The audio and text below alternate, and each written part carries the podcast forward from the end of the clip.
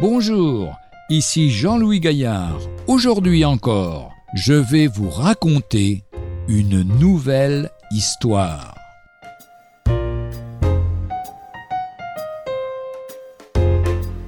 Quand l'ennemi attaque. On dit que le héron cendré possède un singulier mode de défense.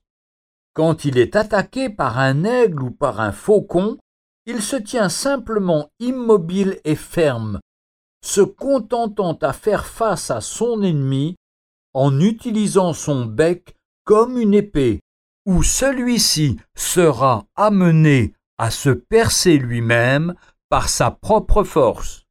La méthode du chrétien est similaire. Nous avons l'épée de l'esprit. Quand vous êtes attaqué, tenez ferme, déployez la parole, mettez-la en avant. Plus férocement l'ennemi attaquera, plus sûrement il se transpercera lui-même par elle. Voici ce que nous dit l'épître de Paul aux Éphésiens, chapitre 6, versets 13 et 17. C'est pourquoi prenez toutes les armes de Dieu, afin de pouvoir résister dans le mauvais jour et tenir ferme après avoir tout surmonté. Prenez aussi le casque du salut et l'épée de l'Esprit, qui est la parole de Dieu.